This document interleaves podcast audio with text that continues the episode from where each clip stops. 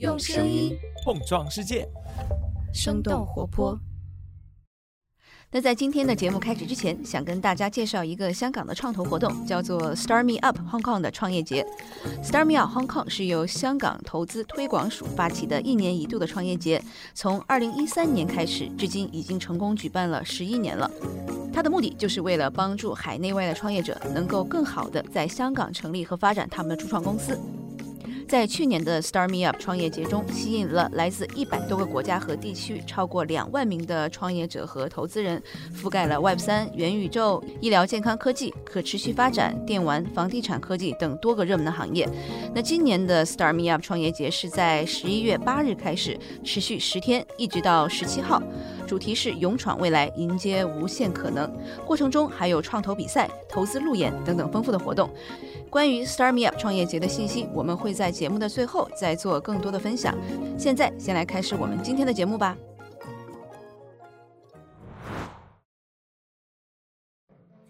欢迎大家收听《科技早知道》，我是硅谷徐老师。Good morning. Welcome to our first ever OpenAI Dev Day. We're thrilled that you're here. 十一月六日，旧金山 OpenAI 首届开发者大会 Dev Day 无疑是本年度最重要的科技大会之一，So we've got some great stuff to announce today. 官宣了 GPT-4 大模型的优化、降价、更强大的平台能力。但是它是给 OpenAI 开发者更多的机会呢，还是断了他们的生路？网上有一篇流传颇广的推文，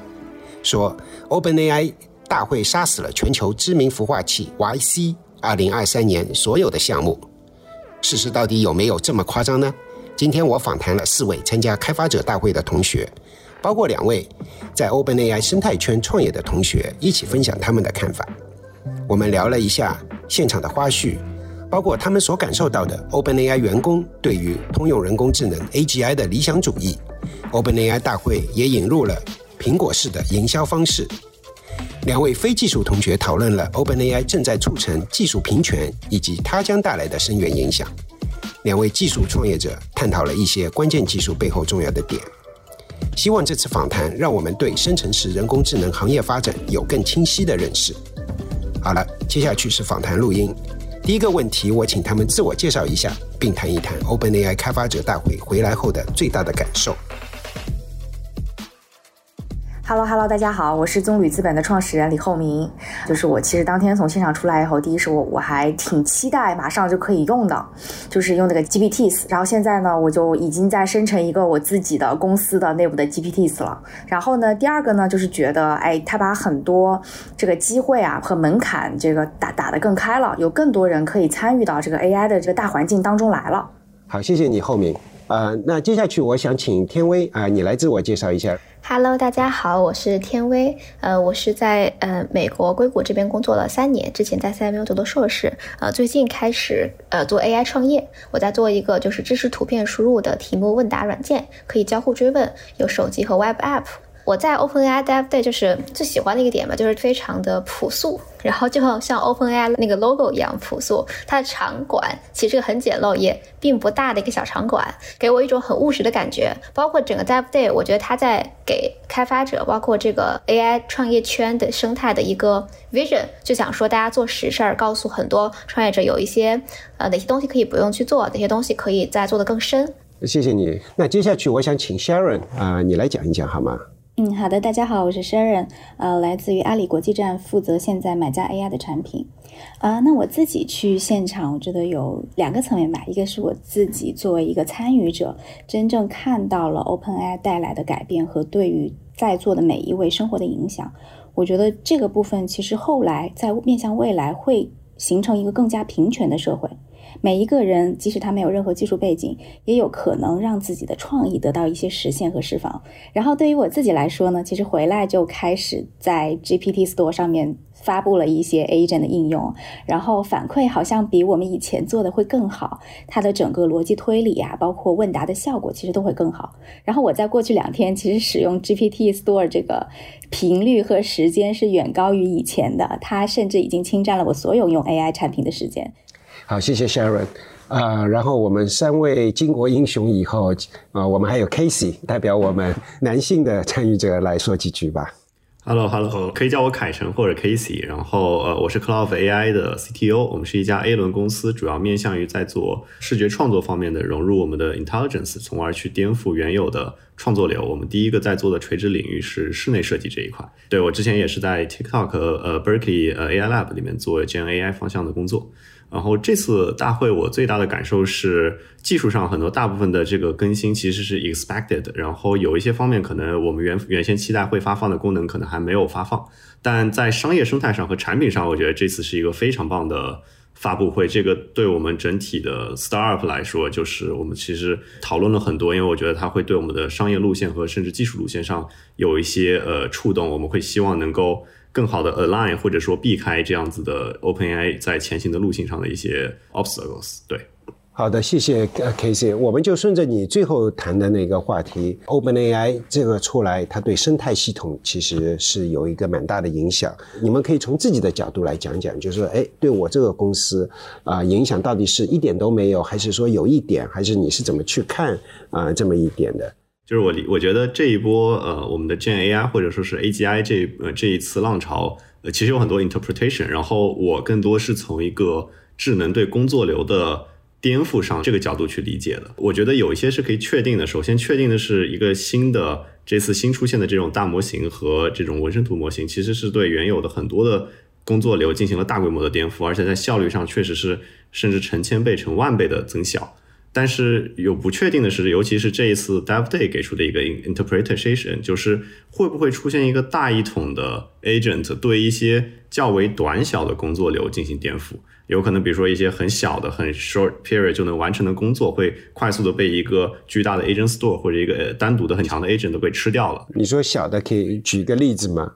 比如说短或者 TTS 所颠覆的呃原有赛道上的一些工作，比如说只是有一个单独的 transcript，呃一个 video 转成语音啊，或者语音呃进行 cloning 啊，这样子去非常短小的 agent 是很有可能被一个很 strong 的 company 都给 dominate 掉。所以说，text to speech 就是从那个文字变成一个语音。比如说，本来就有一个公司叫 Eleven Labs 这样的公司，就有可能被呃 OpenAI 所做的事情给颠覆掉。是的，尤其在他们技术更为强盛的情况下，所以就会去寻找这种更垂直且更为复杂的工作流。而这个更为复杂的工作流，就会衍生出很多在原有的。呃，这种比如说只是一个单的 agent 或者单的大很强的 AI 模型，其实是没法解决整个复杂工作流中的各个环节，所以它就会衍生出你的技术路线就会围绕这个复杂工作流，然后商业路线也会围绕着这个复杂工作流去在 B 端或者各种方向去变现，从而获得现金流。所以这是我们可能主要的思考，就希望寻找这种复杂度、精准度要求更高的工作流，然后去 build up a beautiful product 围绕着这个工作流。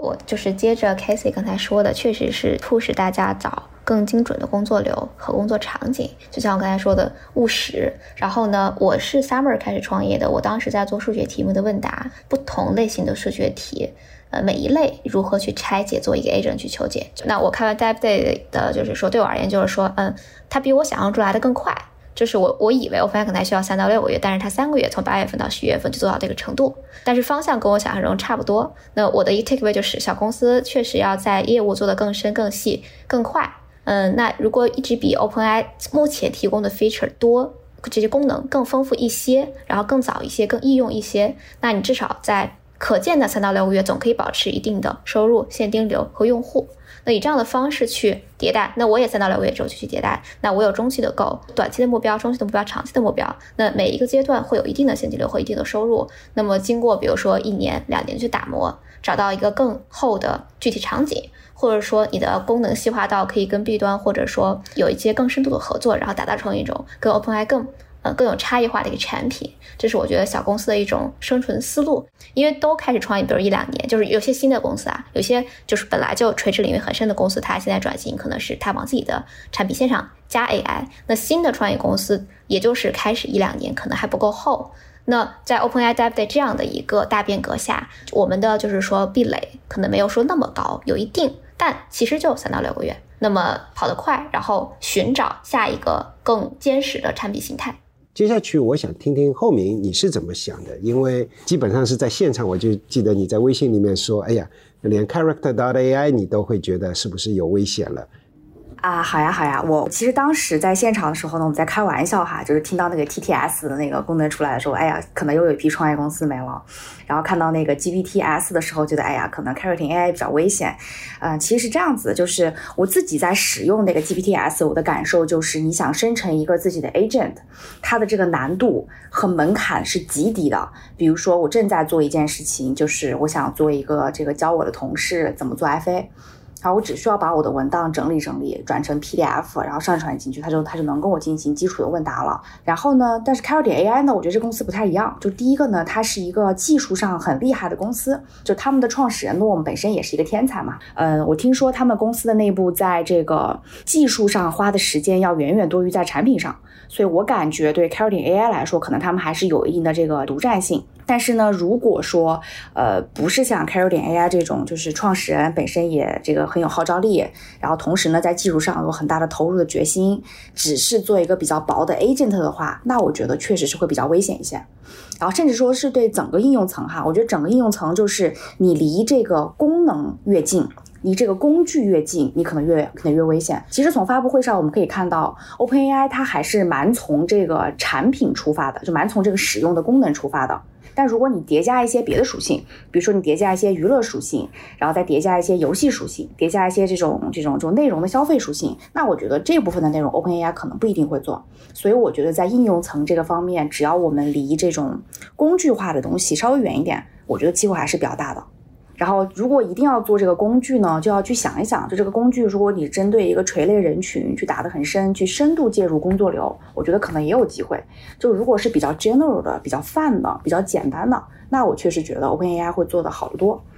然后对中间层来说呢，嗯，我自己的感觉啊，我觉得 OpenAI 现在比较像是一个这个 贯穿型的公司，就是有最好的这个技术底层。然后有这个最广泛的这个前端的这个这个这个用户和最好的应用界面，然后这个中间层呢，我觉得一定是他们会花很多时间努力，让开发者做的越来越轻松、越来越好的。嗯，Character 的导演就像你说的，他其实对产品啊着力并不深，不一定是件好事，也不一定是件坏事。从用户的角度来讲，我觉得不是一件好事情。我听到的消息是，他们很长一段时间连个产品经理都没有，啊，要招一个产品经理，他们都觉得好像没没啥意思。就这么一个文化的公司，然后就像你说的，其实他们在技术上面应该着力是蛮深的。呃，因为这背后有很多的是一个效率的问题，对吧？我同样回答你，呃，十个问题、一百个问题是背后要多少钱所穿了。如果效率不高的话，那可能这个 business model 这个商业模式就做不起来。这一块是他们看的比较多的。然后你说到的基础模型，我觉得其实很多还还是要看，嗯，在硅谷有两家呃比较火的基础呃 infra 的公司，一个是 LangChain。另外一个是 Llama Index，都是今年成立啊比较火的，然后用户比较多的，很多很多刚开始用 OpenAI 呃的 API 开始写程序做一些 application 的人，经常会用 LangChain 或者说是。啊，Llama Index 有很多人在 Dev Day 的时候就说：“哎，这两家公司就没用了。”我觉得这个肯定是太肤浅了，因为这两家公司肯定是有一定的自己的啊技术积累。这些技术积累啊，不管你是做啊召回啊，还是做什么，其实还是会比 OpenAI 现有的啊这一次发布的要要做得好，或者说好好不少。我觉得，如果说是你是因为 OpenAI 这一次的官宣啊。那么多产品，你就觉得哎呀，我没有竞争力了。说老实话，其实这是一件好事情，人家省了你啊奋斗的一些白费努力的一些时间，因为你迟早会意识到这一点，还不如早一点让 OpenAI 来来告诉你。然后我想想听听那个 Sharon，我记得你说了，感觉就是非常有苹果 发布会的那种味道，然后背后也有一些你你个人的观察或者说你的一些想法。当然，如果说对于生态圈你呃的影响，你有什么想补充的也可以。好的，我可以补充两点吧。一点是针对 Character AI，呃，其实我自己的观点反而是对 Character AI 当下这个局面还是比较乐观的，因为 ChatGPT 现在的人均时长也就是大概八分钟。而 Character AI 其实已经在 AI 排行榜里面时长是最长的，有三十分钟。它的生态和它针对的目标群体其实是偏向于二次元的年轻态的人群，他们对于二次元角色其实粘性非常之高，所以它这个社区生态的影响力，其实在一时半会儿内，我感觉 ChatGPT 还很难取代，因为目前我们使用 ChatGPT 还是一个更加普适性的、更加广泛的一个行为。对，所以这个是我对这两个公司的一个探讨。然后第二点呢，我是想聊一下 OpenAI 的影响力哈。其实，在会上，Sam 有一个点，他说。OpenAI ChatGPT 已经覆盖到了它叫 Private、Public、Enterprise 三个层面。这三个层面就意味着未来这个公司对于大家的一个影响力。比如说，第一个个人用户层面，其实他举的那个例子就已经开始侵占我们个人的工作时长和工作场景了。他已经用 ZPA 去打通我们整个全链路，所以这里面对于工作流的整体的优化来帮助个人提效，他们是已经做的还挺不错了。然后第二个公共应用层的影响，实际上非常显而易见，就是啊这周推出的 GPT Store，可以发现现在周围人已经有上千个 agent 在 Store 里面慢慢诞生出来了。这个部分我们其实可以预见，未来普通人更多的可以参与进来，创意会非常多。但我们现在有点质疑的是说，当时他提的那个商业化的那个设计是不是成立？对，因为确实很多 agent 它会同质性，真正有垂类差异性。有数据价值且对于公共层应用来讲有付费意愿的这样的 agent 其实非常难得的。毕竟现在这个成本低，竞品也容易复制。如果有这种值得付费的稀缺性，其实我觉得还是非常难能可贵的。对，然后他提到第三个点是企业应用层的影响。其实这点我自己觉得跟微软关系很很微妙。这一波 Open AI 进入了企业应用层，其实很多公司的这个企业应用层服务其实是会受到影响的，因为他们自己是一个官方的，同时它有更好的这个模型的 fine tune 的能力。并且它的商业化路径也在探索，所以我觉得这个部分可能未来也会对一些起伏的公司有一些多多少少的影响。然后刚刚那个徐老师说，咱们在那个 OpenAI 现场还有一些趣闻，一个呢就是像您刚刚说的，现在他们引进了很多是 Apple 背景的人，所以我们可以看到，就从它诞生之初起，它其实就用的是一套饥饿营销的方法，就跟当年的 iPhone 是如出一辙的，比如说。最开始的这个 ChatGPT 账号，我们都要加入一个 waiting list，对吧？就是很稀缺，然后开发者权限也受也受限制，包括这次开发者大会的一票难求。其实发现整一套套路都和当年这个饥饿营销是如出一辙。最后，它这个营销的方式就会造成了这个硅谷圈、技术圈，甚至是非 AI 圈都会被它所吸引。呃，好像你也提到了他们的很多做市场营销的是从苹果过去的，能不能讲一讲啊？呃，对，这个就是找苹果挖了一个他比较核心的负责人，就是相当于他们是把苹果那一套营销的思路和方案引进到 OpenAI ChatGPT 推向市面这个路径。而且我觉得它的 PPT 的风格也是非常的简单明了，非常有有那种苹果的味道。对，说起这些那个趣闻啊，能不能分享一些呃这方面的花絮啊？呃，对我这边的话，其实确实当时在我们的 After Party，他们的 After Party 是在那个旧金山的 d i o n 呃博物馆里面举行的。然后呃有一个趣闻是他们的 Co-founder 叫 John Schoolman 在前面还表演了那个爵士钢琴。呃，他我感觉他们的技术团队也有一种早期苹果那种非常极客的感觉。然后里面所有的。研究者都有着非常高的热情和 dedication。比如举个例子，就是我们早上那个看到他们这个 demo day 看到那个 TTS，事实上是他们那个负责的同学刚好也在那个 d i o n Museum。然后当时聊到，他说他今天凌晨才刚刚把这个跑通，就是他经常就是熬夜去做一些这种这种部署啊和算法上的调优，所以他们真的是把全身心都在投入到这，他们觉得在做一个非常有使命感的。公司和这个产品上，所以这点是让我觉得非常有意思的一点，对。我觉得这里面你透出透露出来两个信息，第一个是感觉里面的员工还是蛮卷的啊，还是还是非常非常勤奋的，对吧？第二个呃凌晨呃或者说那天早上才跑通，然后白天就开始来展示，从某种角度上说明就是他们并没有把这一块已经给呃部署实施了很久。那因为很多时候这些东西还是需要打磨一点的，所以说反正他们先把新的东西拿出来，至于说。是不是能够大规模的能够用好用用精？反正这东西慢慢来，感觉还是这样的一个文化。确实在里面感觉到这个技术同学的热情和专业度，然后同时也了解到他们其实 CTO 是非常卷的。整个在 OpenAI 里面，据说跟他配合的产品都是要 rotate 来跟他合作的，就是不断的轮。哦，对我好像在现场的时候也碰到了一个人，他是刚加入这个 OpenAI 不久，然后呢，他就说他加入了之后的第一个事情就是来配合做这个发布会，然后说这个时间表非常非常的紧张，就是其实不像大家想，就是外面想的可能准备的很充分，这个他们大概。知道什么时间会做这个事情，然后在一个很快的时间里面就就做出来了。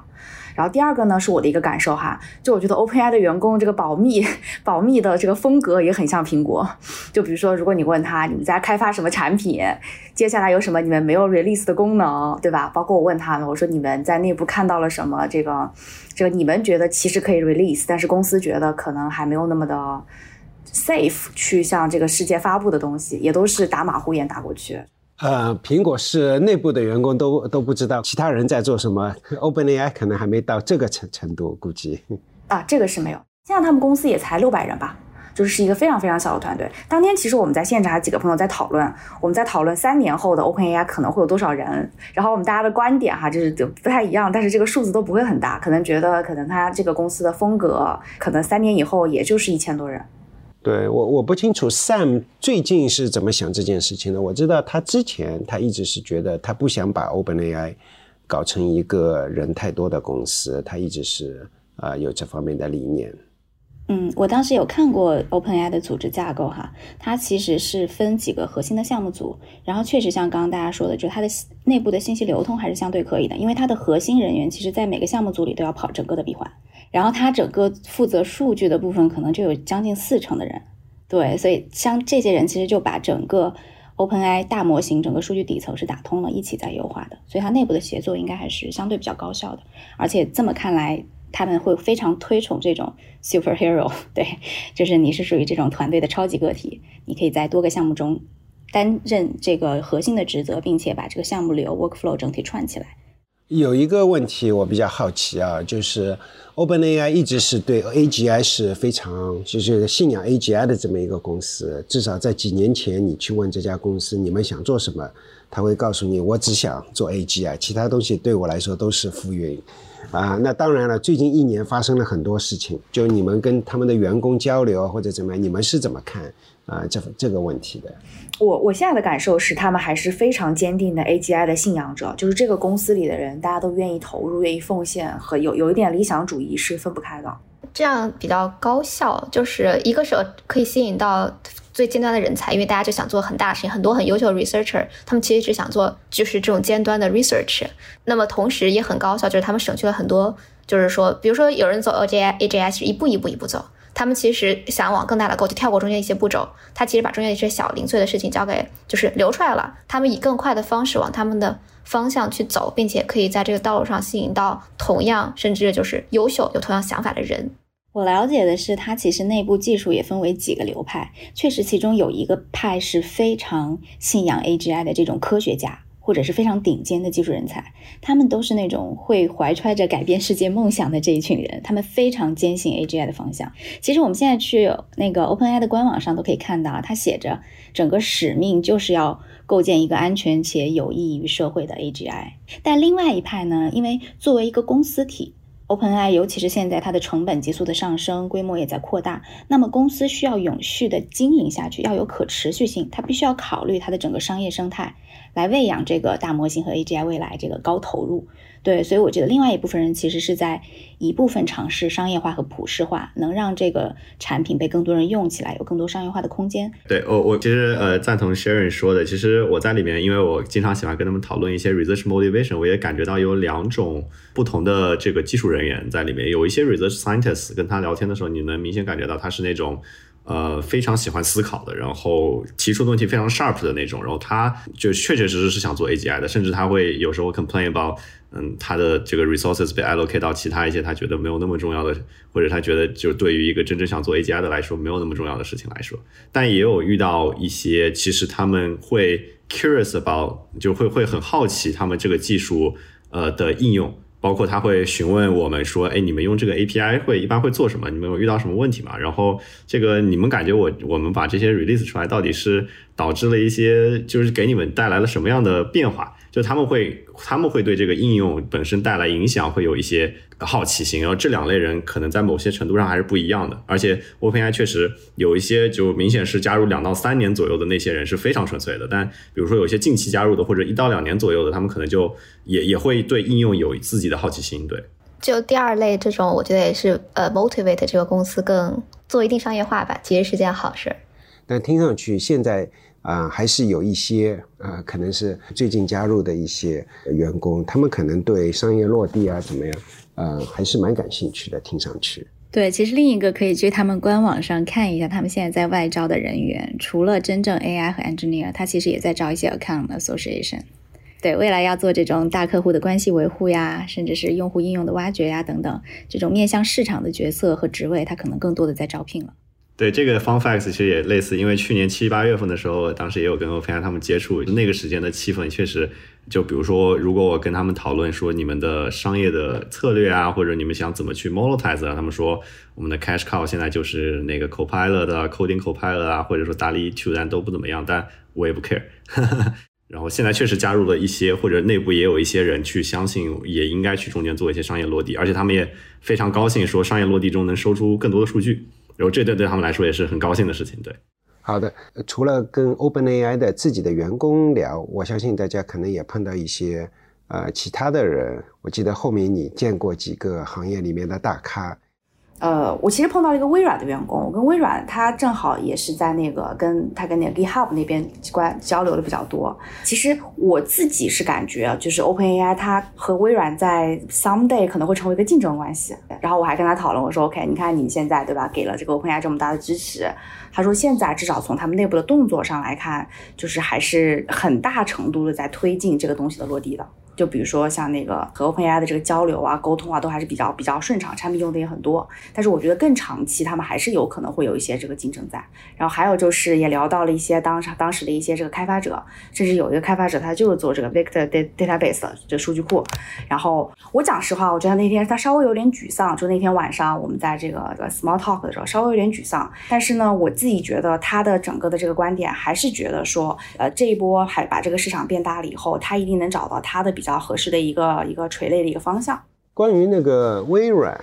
跟 OpenAI，我个人是觉得他们迟早会 on the collision course，就是会竞争，而且竞争的会很厉害。历史上可能从来没有呃一个这么一个联盟啊是能够持续下去的，都是一开始是呃非常好的蜜月阶段，然后过了几年或者说十年之内。就呃崩盘了，没有例外，啊有例外的就是这两家公司做的东西是基本上是没有任何的 overlap，没没有任何的呃交互，就像啊 Intel 跟那个微软，对吧？那这两家公司一个是做硬件的，一个是做软件的，那还好。但是只要两家公司是你中稍微有一点你中有我，我中有你那种味道的，我觉得基本上是没有例外的。所以说我的看法是。啊，这件事情会在五年之内发生。微软其实我觉得他他想得很清楚，他要跟 Llama 啊也要也要结合，他要跟其他都要结合。然后 OpenAI 啊，长期来讲也不可能只靠啊微软一家。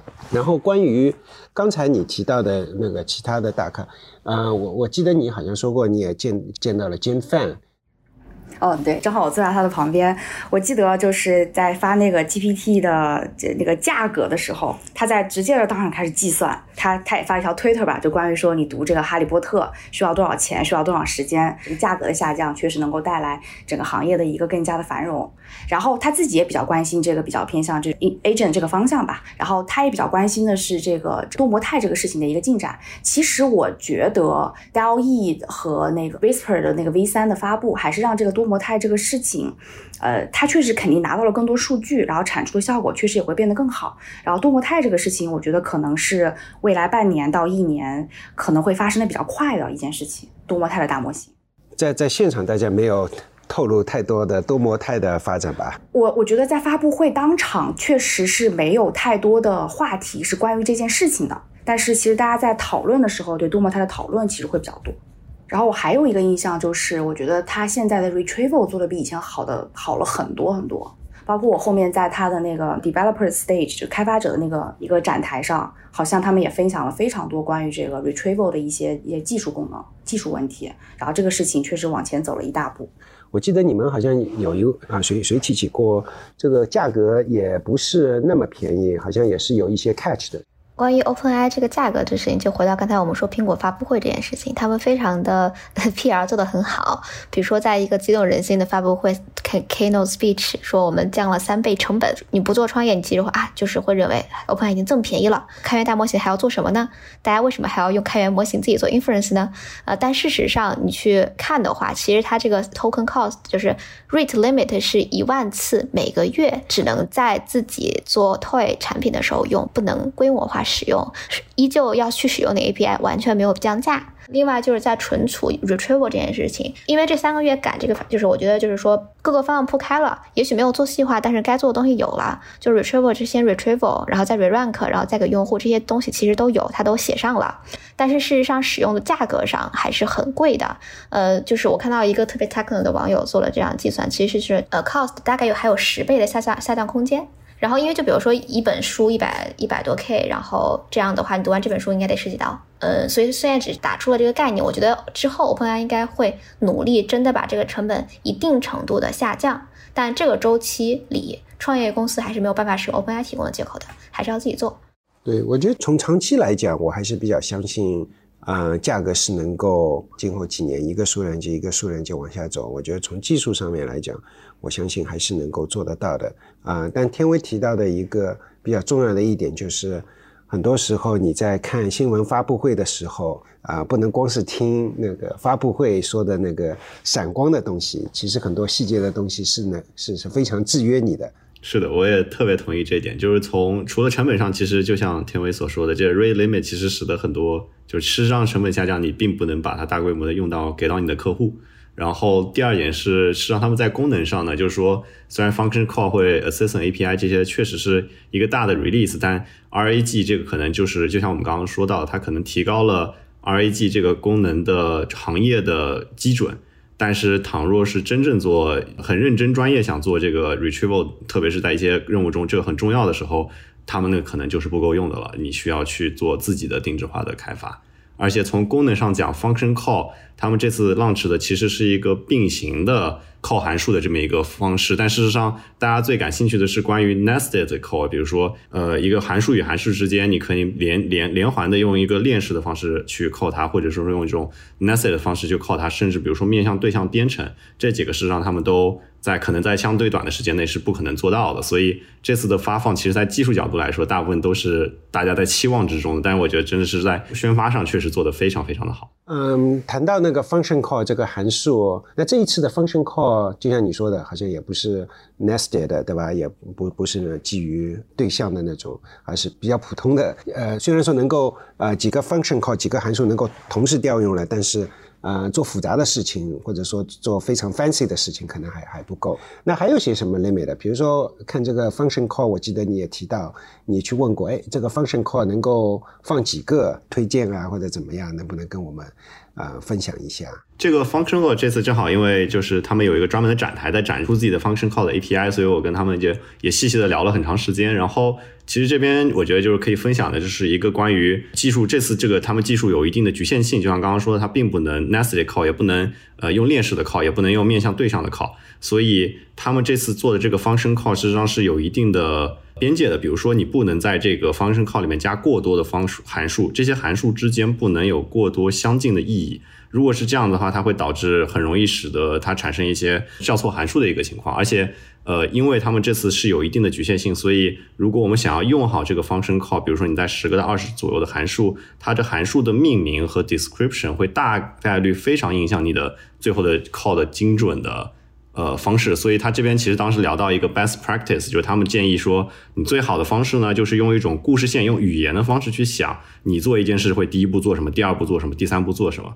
然后用非常自然的语言去编辑你的函函数的名字，然后把你背后，比如说有个大的 system，你用什么对象编程什么的，把它包成一个 function，然后给到我们的呃函数。然后同样，大家还有简单提一下，他们现在有一些比较大的缺点，比如说 GPT-4V 和 GPT-4 有个很大的缺陷是在 spatial reasoning，这个在他们官方的网站上有提到。所以如果我们做的是一些视觉设计相相关的这种任务的话，你会需要自己训一个，要么是训一个 expert model，或者是去做一个关于 spatial reasoning 方面的这种工具集，然后提供给这个 GPT-4 或者给给到这个 Assistant API 去实现。然后最后就是关于 RAG，其实他们也提到，他们觉得 RAG 自己还有很多空间去优化。但是现在如果大家就是自己，如果内部团队没有专门人去做的话，直接用他们去用应该是没有问题的。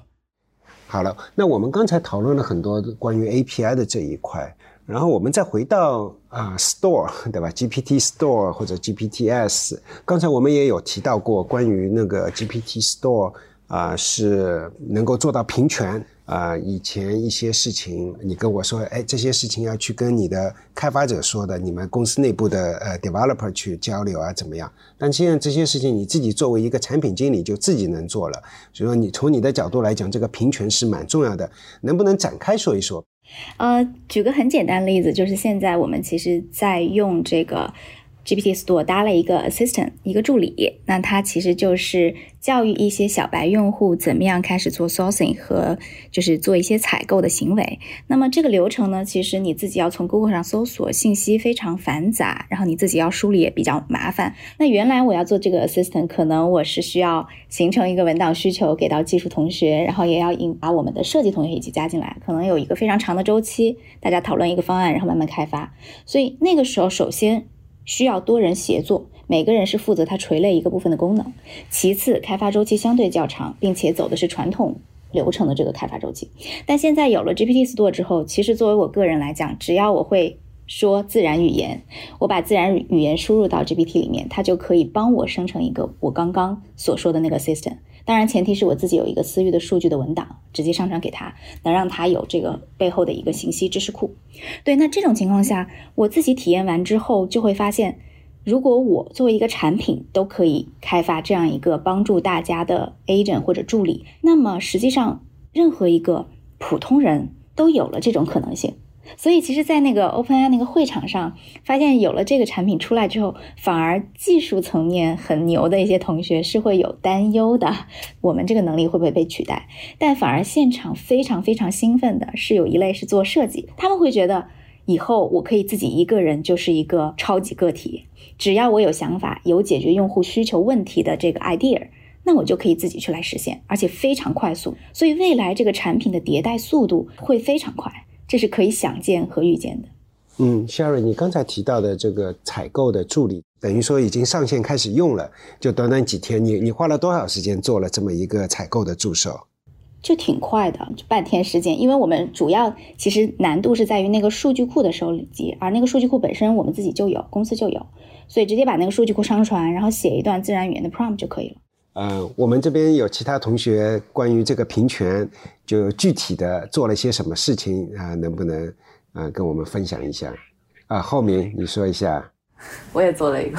我大概花了十分钟时间吧，就把我们从飞书上的一些内部文档下载下来，转成 PDF，然后这个放到了 GPTs 里，就那个 configure，然后就是就真的非常简单，它它就几点嘛，第一个就是你 name 对吧？输入一个 name，然后你描述一下。确实需要你稍微思考一下的事情是，你希望这个东西解决什么问题？你希望别人怎么使用它？这部分时间是我花时间思考的最多的，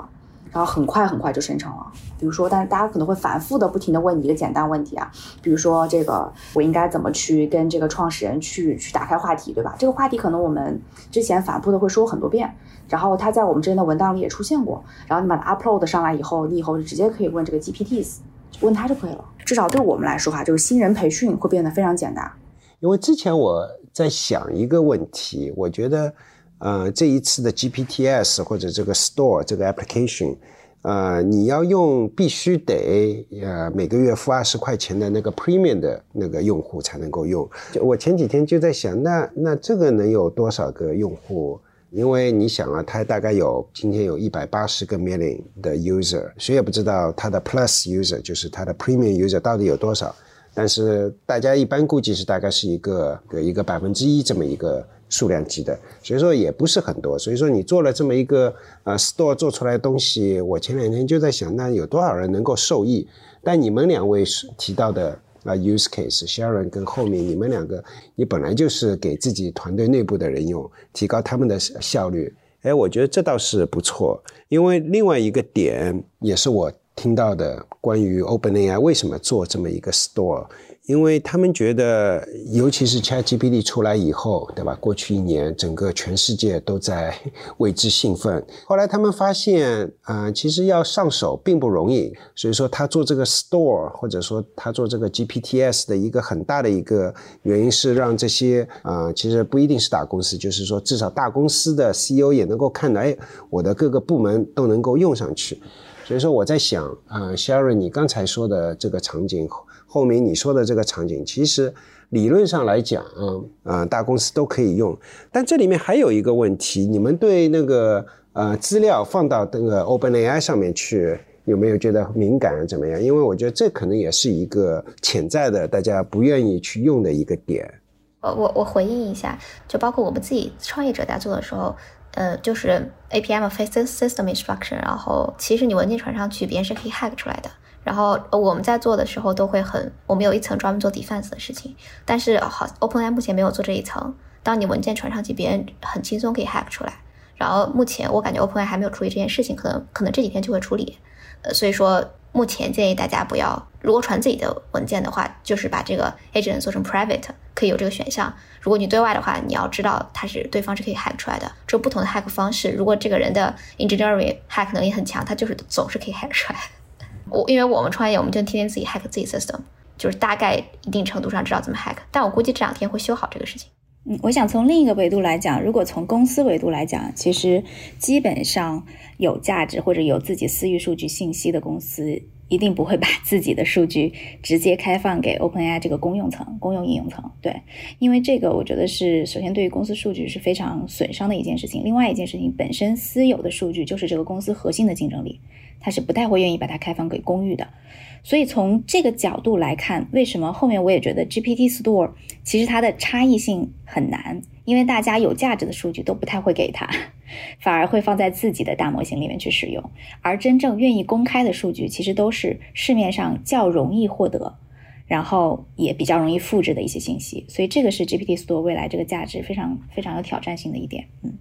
对，补充这一点，其实呃，也就像天维说的，我会建议大家，如果是想要用自己的 knowledge，也就是上传的那个文件去呃打造自己的 agent 的话，一定要非常注意它的隐私性，因为确实有很多 hacking 的方法去得到。但事实上，我我们测试下来有另一个，我觉得他们在 safety 上可能做了一层，就是 API，也就是说，其实你很难 hack 到它到底 call 了什么 API，所以有可能我的我的感觉是 GPT Store 内的 agent 的。大家互相之间的核心的差异点，如果 OPI 没有解决 knowledge 被 hacking 的这件事情的话，差异点很可能是在于你能做什么事情，就是这个 action 背后每一个 action 背后能够有怎么样的复杂的系统或者一个 X model 去支持这件事情。如果这个做得好，这个 agent 可能会很好。但 knowledge 确实是在他们能够解决 safety 这个问题之前，很可能不会有人愿意上传很关键的东西上去。对我个人的话，因为我上传的资料都非商业机密，所以我觉得还好。今天对我来说，能用起来比隐私要稍微更重要一些。那我们关于这个话题还有最后一个话题，我觉得也是大家谈论的。这一次 GPT Store，对吧？啊，是不是会呃是一个下一个 App Store 的 moment？我个人觉得这个观点有有那么一点点激进，因为 App Store 它能够提供的场景多得多嘛。但是我觉得这是一个起点，起点就是我觉得 OpenAI 在更进一步想提升它的渗透率，想提升它的时长这个方面在下功夫，这个才是我觉得这个 GPT Store 呃很值得我关注的一点，它非常。Open 的在开放自己的能力，让更多人参与进来，把这个平权做好了以后，看看这个 GPT Store 能给这个世界带来什么变化。而且 App Store 还有一点嘛，就它真的能让很多开发者在里面赚到钱吗？但是今天哪怕是这个 GPT Store，我感觉能在里面找到马上赚钱的商业模式，暂时还没有那么容易。听上去，比如说有一个点就是你，包括 Sharon，包括后面你们两个位做的 application。其实都不是要给大众用的，都是给同事用的，对吧？光是这一点就很难去 make money。是的，我觉得还没有找到让开发者能批量的在上面赚钱的点。然后我我快速从一个我们现在事实上已经是一个非常 active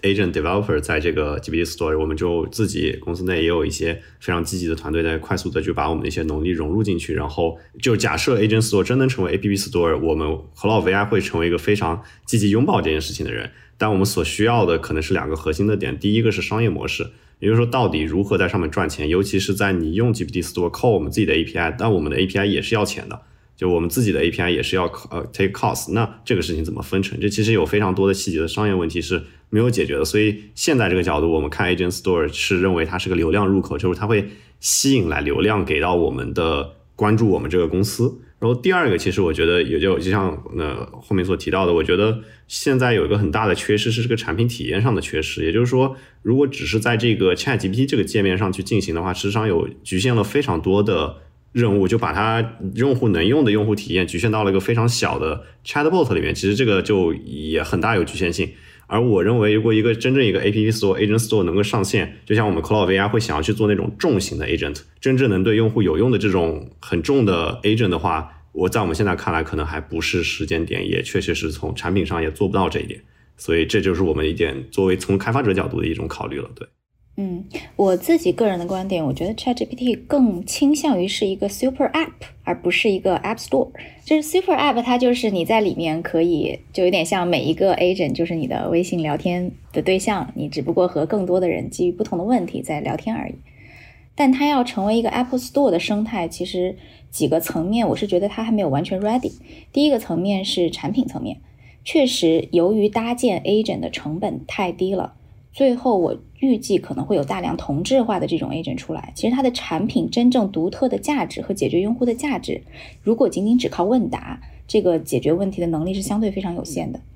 然后第二个层面是整个 OpenAI 的这个组织和员工啊，实际上它的组织优势是技术，那开发者生态构建其实完全不是它的优势的组织能力。包括我们自己作为开发者在这个生态里也会感受到，你跟 Apple 和 Google 的开发者生态一比，它其实非常弱势的。所以他自己后面在生态构建这边人员和团队的搭建，包括后续的运营，整体我觉得还有待观察。对，然后第三个呢，确实像刚刚才大家说的，整个生态的构建带来的这个商业价值的成功，我最核心质疑的是，到底用户是否有？因为我们已经为 Open AI 的 Plus 付费了，那我们是否还会有额外的意愿再为里面每一个 Agent 来付额外的费用？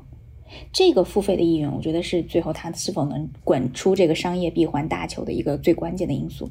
至少现在 Apple Store 里面每一个 App，因为它有更深的帮你解决一个问题，你还有意愿付费。但在 Agent 这个层面，我觉得确实有待观望。呃，就是因为 OpenAI 现在不太在意产品，他们的交互上还没有做那么好，只是个 Chat 这个界面。所以如果他们想做，他们可以，但是目前不够好用。我儿子也用了一下，我问他你觉得能够用下一个 App Store 吗？他说他绝对是不可能，因为他他喜欢是去这个交互方式，不是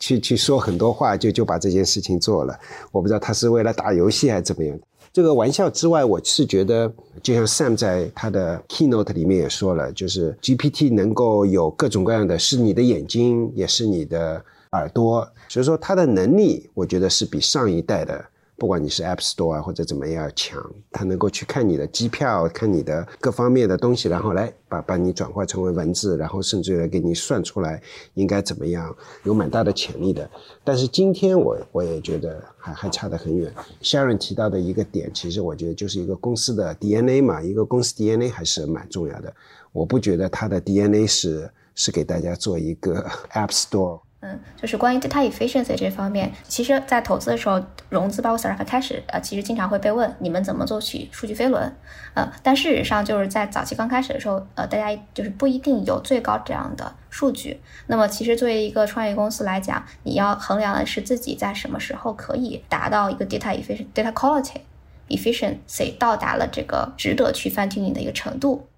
对我，然后我很同意。然后这边其实 data efficiency 呢，然后我们有另一个角度去理解它，就是关于模型如何学习你的数据。然后大家因为经常会提到呃垂类数据的壁垒，那这件事情到底是否存在，其实是值得讨论的。因为比如说类似于 f i n t u n e GPT 三点五或者 GPT 四，你会发现这个模型对于数据的吸收能力是非常强的。就比较于相对来开源的模型或者 Llama 2反 tune，你可能需要一万条数据，你对 GPT-4 来说就一百条或者几百条数据，可能对它来说学习已经完全足够了。所以在这种时候呢，对于一个开始做一个解决某一个垂类领域问题的时候，数据可能就是要注重这个质量。然后注重质量的同时，你逐渐扩扩展你的数量。而一开始，比如说你只有少量的数据，你可能甚至不如直接调 API。等有数据量质量足够提升了，可能可以去用 GPT-4 开始反 tune。到后面，如果你真的发现这个 foundation model 就 GPT-4 里面的本来训练的时候就有在某些基本的事情上有些问题，比如说 spatial reasoning，那可能就涉及到要自己用在更大量的数据去训一个呃，比如说开源模型，然后完成一个 expert model 的这么一个事情。好的，好的。那我们讲了一些数据啊，还有一个问题，能不能跟我们分享一些啊，你们 keynote 之外的一些啊看到的？那那我快速讲一讲，就是呃，我有去听 developer stage，然后呃，总结来说呢，我觉得 developer stage 是一个尝试跟大家解释怎么才能用好 GPT 呃的 API 去用解决自己业务中实际的问题。然后总结来说，他们认为有三个最有用的呃方法。就是这三条路，如果连环招打下来还能还不行的话，那可能很可能就是方法上或者说这个模型基底上有问题了。然后第一个是呃 to use，就是去在一些困难的或者 GPT 本身做不好的任务上，你要把它包装成一个工具，然后把这个工具提供给 GPT 去进行行动。第二个是 RAG，也就是说，如果你会发现你的效果不好的话，你可以尝试去做一些 retrieval。第三个就是反 tune，就是如果你还是不行，那你就用一个呃高质量的数据去反 tune 一下这个模型。然后这三个连环招打下来，他们认为大概率会对你的任务的准确率或者说你想要的这个指标有大规模的提升。我 echo 一下，这个确实是 startup 最关注的几个方向。然后我当时就像 Case 一样，也是揪着他们问 function call 这些事情。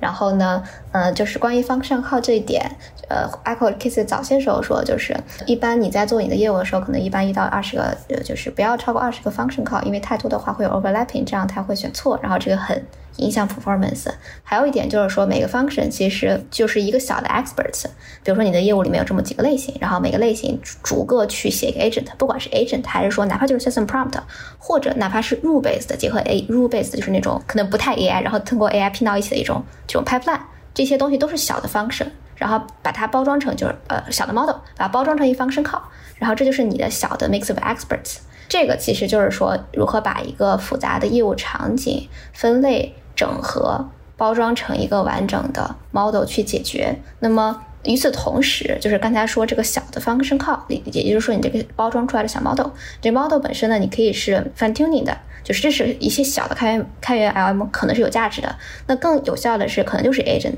或者 system prompt，或者是传统 ML 加 AI 语义理解。那这是我觉得在业务场景里展开可以探索的几个方向。那我们在那边，大家有没有提到一些关于呃开源的呃模型价值在哪里？价值有多大？因为 GPT 的能力越来越提高，它的数据已经那个 efficiency 啊，数据量啊已经很大，然后算法大家差不多都是 transformer，然后它的算力呢是开源模型的，在多数情况下面是是几个数量级。在那一天有没有讨论过？呃，有人提起呃开源模型的未来？对这个可能呃有大概的去聊一聊，包括其实也有跟 OpenAI 一些员工聊一下关于他们竞品，比如说 XAI 啊这些的看法，然后他们都有提到说，当你某一个。行业内的问题你解决不了的时候，大概率有可能你会需要去训模型，而训 GPT 三点五和 GPT 四是有一定限制的，所以开源模型可能在这时候就开始 taking 它的作用了。比如说，你可以去训 Mistra 十六三十六十三 B 啊，或者说是 Llama Two 啊。大家用 Mistra 可能有一部分原因是因为它的训练数据相对来说更 less aligned，所以它可能可以更加聪明。然后 Llama Two 可能就被 aligned 更加的 regulated。大概是这种感觉，对。呃，我觉得更比较简基础的场景与与意向的 OpenAI 就是已做非常好好了。然后很 customized 的场景，然后在在 language 上，也许可以考虑 fine tune 的一些稍微大一点的模型。我个人对像七 B 这样的小的开源大模型是否有足够的价值，不是有一定定的存疑，因为偏小，它的 reason 能力确实不太好。然后，那除了 language 领域，就比如说你到 vision 了，到了 3D 了，或者包括 Casey 他们做的这个东西，然后那其实他们是有很多自己的数据集的，是有价值做 fine tuning 的。但是 language 项，我就觉得可能呃很多事情用 OpenAI 3.54能做到挺好的表现。因为，呃，在现场也有聊到一些投资人嘛，也会问一下，就是他们在未来看投资项目会要考虑什么样的核心因素。那基本上聊下来呢，主要有三点，一点呢是是否有数据壁垒，但其实我们刚刚那个课题已经聊到了，是数据壁垒在未来可能会它的，呃，这个优先级会逐渐的降低。然后第二点呢，是否有业务场景核心 workflow 的抽象，工作流程的抽象，这个工作流程是和我们这个。AI 的创业项目核心要解决的用户的问题是直接相关的。那这个如果你做的有独特性且能直接解决用户用户的问题，还是一个非常有市场空间的可能性。然后第三个就是你们自己的组织或者创业公司内部是否有一个核心的专家角色？因为我们知道，其实现在的创业模型优化很多是停留在比如说法律、呃教育、金融、医疗四大行业为主。那任何一个行业，举例说法律行业，实际上。究竟哪一个法律的大模型质量最好，就取决于这个组织之内谁的专家可能更加资深，对于法律条款的抽象和判断会更加有效。那么这可能是最后这个 AI 产品能优胜的一个核心的原因。所以现在很多投资看项目就会直接是看这个公司团队创始人本身的背景，AI 方面的一些经验能力。这样我们来反推它可能带来的真实项目带来的一个价值和结果。那么对于创业者，其实现在已经显而易见，就是中间件和套壳这种是大家都不用去碰的，基本上是会随着这个水位线不断上升，然后这些机会会越来越少。还有一类呢，其实是大厂已有在做的事情。其实我们也最好规避，因为不管是论数据、论算力、论论算法，其实和大厂都很难有比较。那比较推荐的是能够从自己周围垂类的一个业务场景或者一个用户群体，他们面临的一个真实的小的问题，去做一个 MVP 来优化。我觉得这个做起来可能会有一些想象力和空间吧。啊，那我们这边有两位创业者，有一位是投资人，有一位是大厂的，啊，能不能从你们的视角讲一讲生态圈里面的那个创业者，大家会有一些什么想法或者建议？啊，能不能跟大家作为一个我们今天最后一个话题？我先说我自己的一个想法吧。我觉得其实这两个可能稍微虚一点啊，但我觉得是比较重要的。第一个呢，就是专注当下，这个当下做的这个事情呢，是一定要有价值的。这个价值很简单，就如果你做 to B，你就知道谁可能会付费，他大概能付多少钱。我觉得这个绝对的规模可能都不重要，但你一定要有一批人是愿意为你付费的。如果你做 to C 的话呢，你的用户的时长能不能做起来？你的留存能不能做起来？我觉得首先是产品在今天对大人群或者是小人群有价值，然后才能够形成后面的一个竞争优势。然后第二个呢，就是做好这个准备，随时调整。因为我觉得今天的这个 AI 呢，还在一个这个非常 beta 的阶段，未来几年会有非常非常大的一个变化。我觉得在今天这个时间点，哪怕我们知道三年后的机会是什么，今天也不一定能够做，对吧？就比如说举个例子，可能这个这个在字节成立的早期，他最开始做的也是像皮皮虾呀、内涵段子啊这种这样的 to C 级别的产品，先把它做起来。慢慢的，再根据当下的 AI 的发展，调整到那个呃未来三三五年以后真正会涨起来的东西上去。就比如说，我们看这个移动互联网起来的时候啊，当时那个地图，地图有很多很多的一种解法嘛。比如说当时有这个 Foursquare，它就是最简单的。当时有一个词叫叫 Solomo 吧，就是 Foursquare 就什么都占了。但是呢，确实在后面真正长出来的大应用，更多的是像什么打车啊、外卖啊这样的场景。所以我感觉就是可以可以做好一个准备，随时调整。就伴随着 AI 的渗透率逐渐往上提到百分之五十、百分之六十的时候，我相信那个时间点带来的商业机会一定很不一样。然后在方向上呢，我自己觉得哈，就是 To B 这一块，我觉得一定还有很多很多的机会，因为 OpenAI 它不会一步到位把很多事情做完。然后在 To C 的领域呢，我觉得 Entertainment 可能会机会比较大。然后呢，垂直领域我觉得也也可以去多有一些探索，因为 OpenAI 肯定不会在各个垂类走得很深，它一定可以给很多很多在这个垂直的方向的专家。加上一个 AI 的团队留出来非常好的机会，但是呢，我觉得如果要做这样的方向的创业，就一定要去做很底层的思考，甚至有可能你这个公司的架构、你这个产业链的利益分配都去重新的思考，而不是只做一个很简单的事情。我用 AI 做了一个什么事情，解决了你们的一份的工作，因为我觉得 AI 现在是一个主动型的产品。就比如说这个自然语言交互，它一定是我要先说一句话，这个 OpenAI ChatGPT 才会给我回复的。但是其实，在移动互联网很多很多产品，它并不需要你那么主动。比如说，你看抖音，你打开，对吧？这个这个内容就自动自动朝你来了。所以我是在想呢，就是假如说是选一个垂类的方向去做的话，就不要去做一件特别简单，不要只想产品怎么做，而是去想想这个市场到底需要什么。就是 AI 在里面呢，它非常的重要，但它不一定需要占到你产品的百分之一百。然后刚刚这个 Sharon 说的，我其实很赞同啊，就是说这个如何和这个大厂有一个比较好的一个错位。我们之前有开过一句玩笑，就可能在。AI 里面最好的创业方向就是大厂立过项 pass 过，然后你觉得还有机会的。所以我觉得在思考和这个大厂的竞争的时候呢，我觉得大厂它一定是有最大的一个呃钱的优势，有人才的优势，它没有这个客户的优势。然后我觉得不是说这三个优势的加起来就可以解决一切的问题。如果你服务的这个客户是大厂暂时看不上的，或者是暂时他们也没有覆盖的特别好的，我觉得这是一个比较好的一个切入点，可以往这个方向去试试看。这个可能不只是 AI 时代这么回事情，我觉得至少 To C 我不清楚，To B 是过去。可能几十年都是同一个 pattern，同一个模式。大厂觉得考虑过，但觉得哎呀，这市场太小，对我不适合。然后初创公司做，然后越做越大，变成不管是独角兽上市公司这种例子比比皆是。这我稍微补一句，我觉得其实今天在 AI 领域的创业和其他领域的创业，就最大的一个不一样，就是 AI 的渗透率还没有那么的高。然后它还没有这个变成一个每个人每天生活里的东西，所以我才觉得说，在在整个的这个这个创业的思考上，其实是真的要有耐心一些，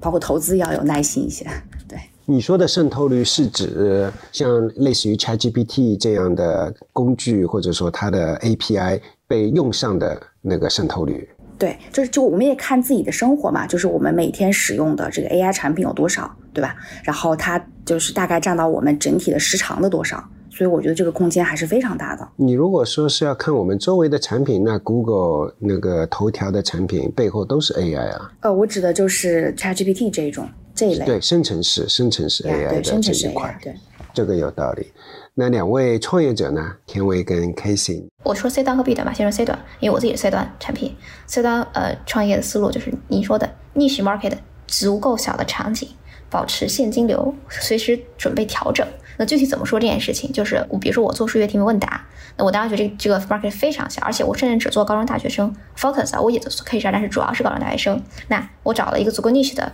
小场景保持现金流，那就是说，呃，当我们产品做出来之后，肯定是先验证 PMF 它是否有需求。然后呢，我我们的网站在上个月有几百万次的访问量，所以有这个需求了。呃，我们最近开始收费，其实付费率是很不错的。那以这样的一个嗯有 PMF 的小产品，保持一定的现金流，活着去迭代养自己的研发。下一点就要随时调整。我们一直在做，就是自己的数学 agent，然后我们也已经产品化了，然后其实有很高的，相对来讲更高一些的准确率。然后，但是这个还是不够厚，就是我们还是想探索更厚的一些，比如说 to B 的场景，或者呃 B 端会结合的 use case。嗯，因为我们现在还没有一个答案。那调整到主找到一个自己觉得可能更长久生存下去的方向，然后以这样的方式去做一个 C 端的创业。我观察到现在的用户其实对。AI 产品还是很饥渴的。其实做好 marketing 非常非常的重要，产品的易用性和 marketing 其实可以给你带来很大的现金流。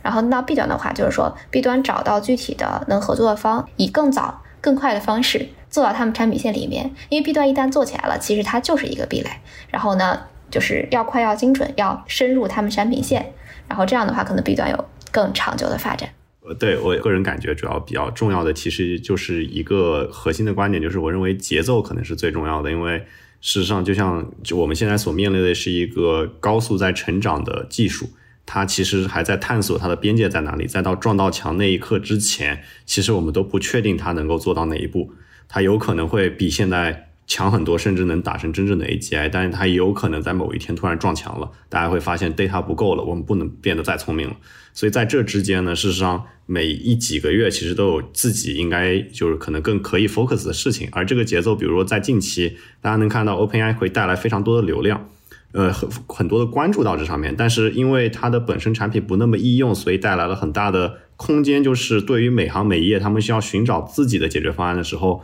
他就会 search for 这个行业中他能够找到的解决方案。比如说我们现在在做的室内设计，你会发现，我们只要发一个 TikTok 视频，它可能甚至也冲的厉害的时候，能够冲到一千万个观放量，然后这时候就会有大量的。呃，家居的这种呃 business owner 就会来 reach out 到我们这一波呢的流量的红利，你可以获得大量的客户和他们的付费。那再往下呢，我们知道这个技术它会逐逐逐渐的成长，比如我们现在在做的这个是视觉领域的一些技术的积累，但我们知道他们也会逐渐的往呃视觉上走，所以我们就会。永远比他们走得更早一步，比如我们会先提前布局，呃，往三 D 上走，做一些更深的 workflow，然后把整个 workflow 包成一个完整的产品。所以这种通过不同的方式去永远踩到这个呃其他的更大的公司的节奏点的前面一年或者两年，逐渐的就会找到自己的定位点。然后最后可能最重要的就是现金流，因为这一波其实有一个我们观察到最大的一个特点，就是付费的意愿相对较高，所以很多身边的朋友或者我们自己本身其实也能很快的就能收到大量的现金流，比如我们的年的 ARR 其实。光就是我们通过 design 再加上售卖家居，已经达到了大概五百万到六百万左右的 AR 的美金的 ARR。我觉得这一波其实能带来很多这样的机会，而在可能一年两年都会有不同的机会，等三年四年之后，可能才出现更大的平台性的和应用性的。而在那一刻，如果你这个 startup 的整个团队都是 ready 的话，实际上在那个点就可以真正的去占有这样的更大的机会了。好的，谢谢大家。我觉得今天我们讨论了好几个点，我觉得都是蛮有意义的。我听到几个大约三个方面的，一个是关于这个生态，对吧？我们创投圈、创业者、投资人是怎么去思考，或者应该啊怎么去思考这一点？其实啊，这一次的 OpenAI 的大会多多少少也是给了大家一定的指引，对吧？啊，第二个，我们其实也谈了很多关于技术上面的啊，不管是这些函数的调用啊，关于 data 数据的那些啊 efficiency 护城河的一些思考啊，然后最最后，其实我们也谈了很多的关于 OpenAI 这个公司的文化，对吧？是不是还是一个理想主义的一个公司，还是说已经有对商业落地啊啊蛮有兴趣的一个公司？我觉得今天谈了这这几块都是蛮有意思的。然后谢谢，再次谢谢几位。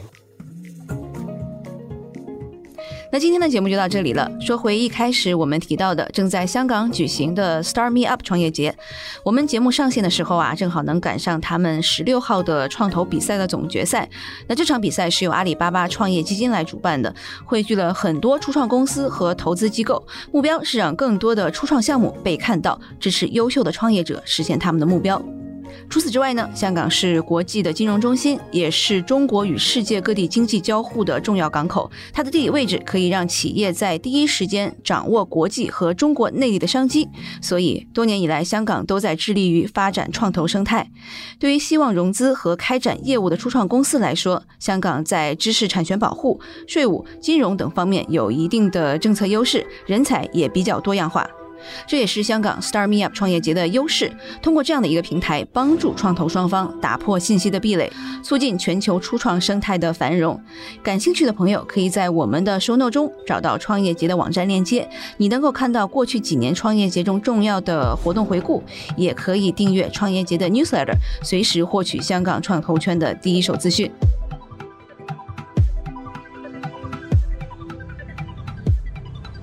这期 What's Next 科技早知道就到这里了。听完之后，如果你有任何的想法，欢迎在评论区里面给我们留言，我们每一条都会认真的看。如果你喜欢我们的节目，请记得给我们五星或者好评，分享给更多的朋友，也会对我们非常有帮助。你也可以单独写邮件给我，邮箱地址是听 t i n g at 声点 f m，我都会一一回复。那同时，公众号和微博也可以搜索“生动活泼”，声是声音的声。节目相关的更多信息会在公众号里出现，微博和公众号都会有不定期的福利给到大家。如果你想要跟我们更加紧密的讨论和分享，或者是想要认识和你一样有求知欲的新朋友，可以加入我们的微信群。进入听众群的方法是在公众号文章中扫码添加，或者是公众号后台回复“科技早知道”即可获取邀请码。期待你的加入，我们下期见。